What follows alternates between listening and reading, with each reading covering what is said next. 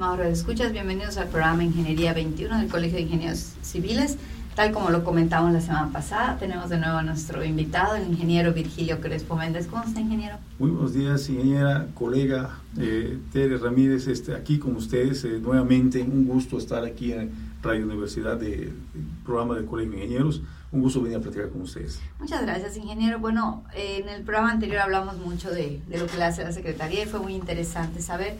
Y como que dejamos un poquito a un ladito los proyectos. Y más que nada, ingeniero, sabemos todos que hay muchos proyectos. Nos comentó que el plan de desarrollo lo va a este, cerrar el 31 de marzo el gobierno del Estado, que nuestro gobernador nos va a publicar los planes y los proyectos para, para Mérida. Pero ¿qué pasa con un proyecto, ingeniero? ¿Cuál es el camino que sigue en la Secretaría desde la idea o la concepción del proyecto?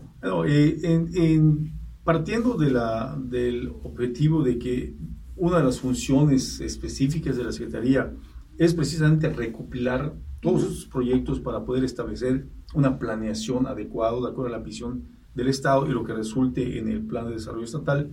Eh, nosotros, eh, ¿cómo, ¿cómo, nace un proyecto? ¿Cómo se va eh, enriqueciendo? y lo primero pues, que tenemos que tener claro es, es cómo llega la idea. Bueno, claro, hay, muchos, hay muchos caminos para que nosotros podamos este, empezar a trabajar eh, a través de las diferentes dependencias que forman parte del sector de la Secretaría de Obras Públicas. Eh, requerimientos generalmente de los alcaldes. Muchos de los alcaldes eh, tienen necesidades en sus comunidades que van desde mejorar una carretera, desde quieren tener acceso a, este, a, a centros culturales, están muy este, pendientes. Es inevitable y, a, los lugares donde va el gobernador le piden techumbres para las escuelas, este, es algo muy recurrente. Claro, debido al clima que nosotros tenemos eh, prácticamente seis meses al año, donde el sol está en su máximo apogeo, pues para que los jóvenes educandos puedan realizar cómodamente sus actividades, es muy importante contar con estas techumbres en las escuelas. Y obviamente todo lo que se comprometió nuestro gobernador eh, en que caminó, ahora sí que todos los municipios del estado. Y en base a eso se va recopilando las necesidades. Obviamente no hay dinero que alcance para hacer todo. Nunca. Tenemos que estar este, eh, valorando, eh, como lo hicimos en Mérida, que el beneficio que otorgue una obra sea para, para la mayor cantidad de beneficiarios. ¿no? Eh, obviamente la visión que tiene el gobernador de dar las mejores condiciones para el desarrollo de la familia en todos los municipios y estamos abocados un poco en, ver y trabajar en la planeación de los municipios que tengan áreas de convivencia, que tengan áreas adecuadas para que todos los miembros de la familia puedan realizar eh, sus actividades. Este, y eh, vamos trabajando en esas partes y vamos desarrollando los proyectos que al final de cuentas este, van pasando los filtros. Un poquito más adelante te platicaré cómo vamos eh, haciendo este filtro de qué obras podemos hacer. Y obviamente el mayor pues es la disponibilidad de los recursos. Eh, al principio de la administración del gobernador eh, Mauricio Vila, eh, creo que sin duda alguna tuvo la visión de acercarnos a los funcionarios con los 106 alcaldes del estado en tres mesas de trabajo. En esas mesas de trabajo pudimos sentir de viva voz la inquietud de los 106 alcaldes qué era lo mejor para sus, para sus municipios.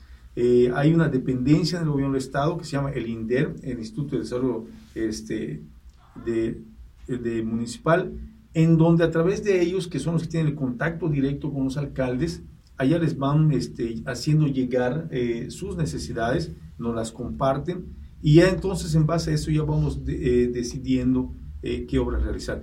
Pero allá se me quedó grabado una indicación muy clara que dio el gobernador, que les dijo a todos los alcaldes eh, que estaban presentes que vamos a trabajar con los alcaldes que estén dispuestos a colaborar con el gobierno del Estado para replicar los recursos, o sea, que asuman un compromiso real de desarrollo en sus municipios para que el gobierno del Estado pueda apoyarlos de manera este, oportuna.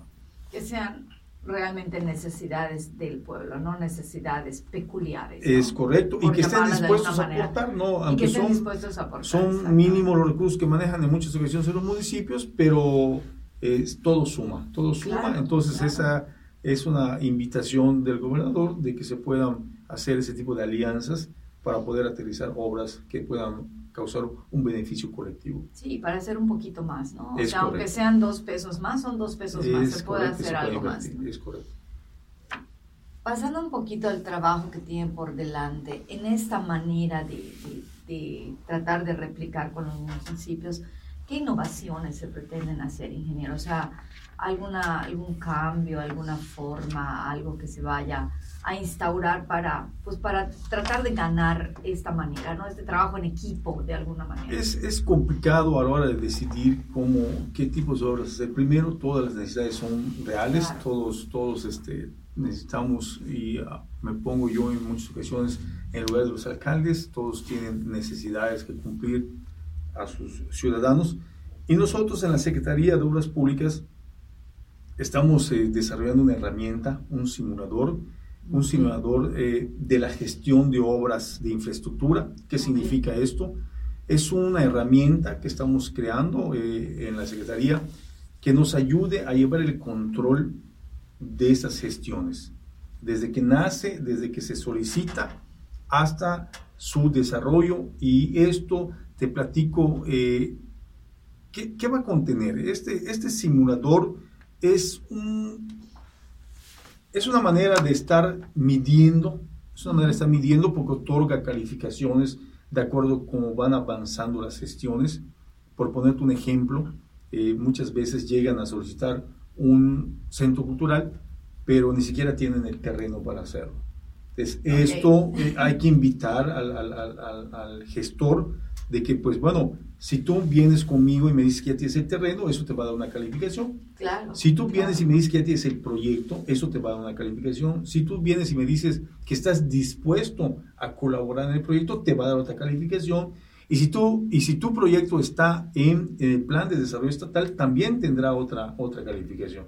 Y de esa manera vamos a ir ordenando las obras, vamos a ir priorizando las obras que a través de esta herramienta que entre otras cosas, eh, califica si el proyecto tiene certeza jurídica, si cumple con las leyes estatales, locales y federales, si no tiene problemas de invasiones, si eh, los, cumple con los principales conceptos eh, de economía, desarrollo social, cultural, si toda la documentación de donde se pretende hacer la obra está al día, o sea, porque de nada sirve avanzar en un proyecto si no tienes la certeza jurídica de que el terreno está disponible para hacerlo. Como dirían nuestros abuelos, ¿no? Nadie construye en Claro, que puedan ser eh, medibles y los alcances, o sea, que sea factible de desarrollar este proyecto, o sea, que no sea algo,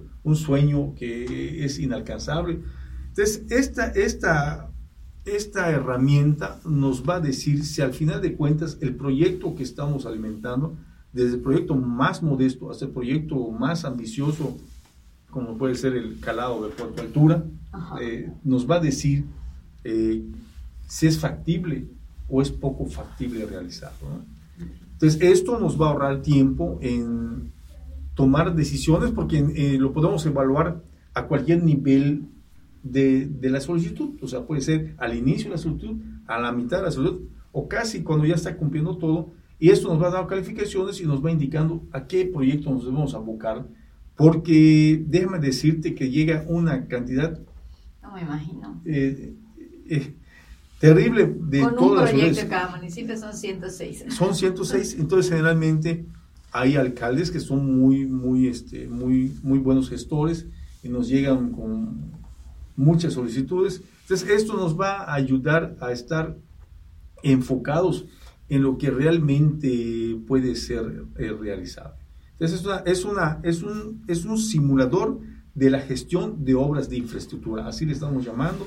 Esto lo estamos realizando junto con el CEPLAN, con la Secretaría de Planeación, están, porque tenemos que alinear que todos estos proyectos estén de acuerdo al plan de desarrollo estatal. Claro, qué interesante, porque de alguna manera también le va a permitir al alcalde que venga a gestionar un recurso, ver si realmente su recurso es no solo viable, sino de calidad. Es Porque tomando el ejemplo de un centro cultural, ¿no? Probablemente venga alguien y pide un centro cultural y se hace una evaluación de las, no sé, las encuestas del INEGI, ¿no? Y, y hay dos jóvenes, ¿no? Y el centro cultural es, para que Es correcto, entonces es, es correcto. entonces esto te va a ir diciendo si es la obra adecuada.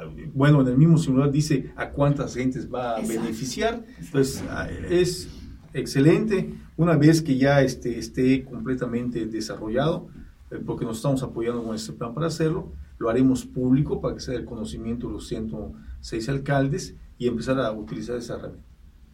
Qué interesante, qué interesante, ingeniero, porque de veras es, es impresionante, me imagino, la cantidad de proyectos que tiene que, que decidir, ¿no? Y, todos los proyectos, por muy pequeños que sean, pues tienen que hacer, todas las solicitudes, perdón, por muy pequeñas que sean, pues hay que hacer un proyecto, un proyecto ejecutivo, eh, se les dedica horas hombre para desarrollar el proyecto, entonces queremos que esas horas hombre se utilicen eh, en los proyectos adecuados, entonces esta herramienta nos va a ayudar a poder este, mejorar y eficientar nuestro trabajo.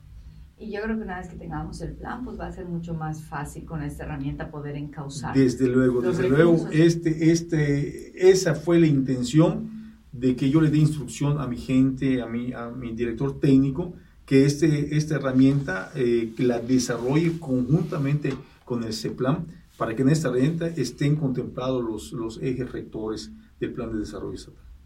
Pues ingeniero, muchísimas gracias. Eh, les recordamos a nuestros radioescuchas que está abierta la consulta para el Plan de Desarrollo Estatal, que pueden acceder, nos repite la página de internet. Es, es la página del Gobierno del Estado. Pues, allá este, pueden, les damos un link y les llevan directamente a, aportar sus aportar ideas, para el Plan de Desarrollo Estatal. Pues muchísimas gracias nuevamente, buenos días y buenos días, estimados radioescuchas. Se despide de ustedes Tere Ramírez, recordándoles que la ingeniería se encuentra en todo lo que nos rodea. Muy buenos días.